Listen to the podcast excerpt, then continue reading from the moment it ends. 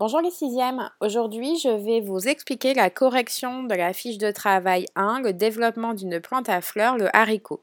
Alors pour que vous compreniez correctement, vous allez ouvrir la pièce jointe qui se trouve dans le contenu du cours de lundi et qui se nomme Correction FT1 haricot.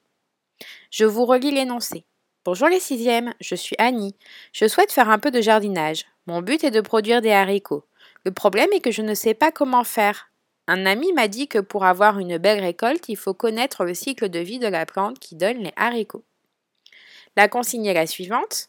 Pour aider Annie, il faut déterminer quel est le cycle de vie d'un haricot.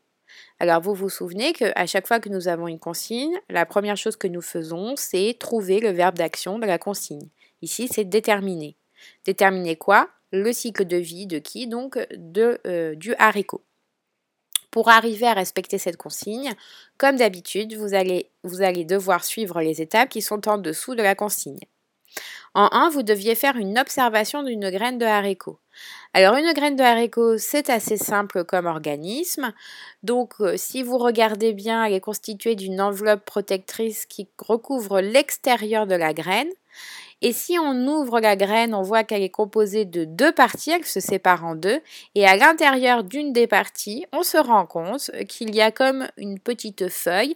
Et si on observe bien, on se rend compte que c'est une petite plante. En deux, vous deviez prendre une feuille une demi-feuille blanche et réaliser un dessin d'observation. Alors, pour euh, voir la correction, vous allez aller sur la page 2 de cette pièce jointe. Je vous ai fait un dessin d'observation.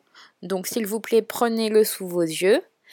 Donc au centre de cette feuille propre, nous avons réalisé le dessin, tout au crayon de, papier, bien sûr, en respectant la taille et bien sûr en respectant aussi la réalité. Il faut que ça soit le plus réaliste possible, votre dessin, je vous rappelle.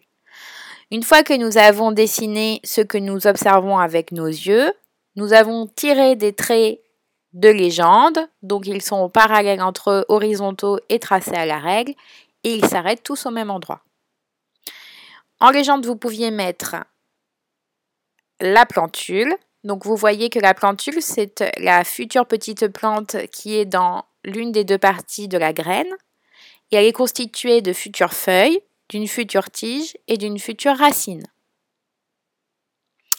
Vous avez également tout le reste de cette partie de la graine qui se nomme le cotylédon, qui est en fait de la réserve, et tout autour cette enveloppe protectrice qui s'appelle le tégument. Bien sûr, il ne fallait pas oublier le titre en dessous.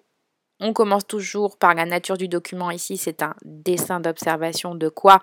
De l'intérieur d'une graine, de qui? Du haricot. Observez comment? À l'œil nu, avec le grossissement. Donc là, j'ai grossi à peu près 4 fois par rapport à la taille initiale de la graine. Et bien sûr, on n'oublie pas de souligner le titre. Nous passons à l'étape 3 et répond à la question suivante. Que va devenir la plantule une fois que la graine sera mise dans la terre? Donc là, en fait, il fallait euh, bien sûr imaginer euh, ce qui allait se passer si on mettait la graine dans la terre. Donc on pouvait euh, émettre une sorte d'hypothèse. Je vous propose en correction. Une fois que la graine sera mise dans la terre, la plantule va se transformer en plante hors de la terre. Donc si on reprend notre dessin d'observation, la petite plantule qui est constituée d'une future feuille, de futures feuilles, de futures tiges et de futures racines, c'est cette partie-là de la graine qui va se développer en une jolie plante hors de la terre.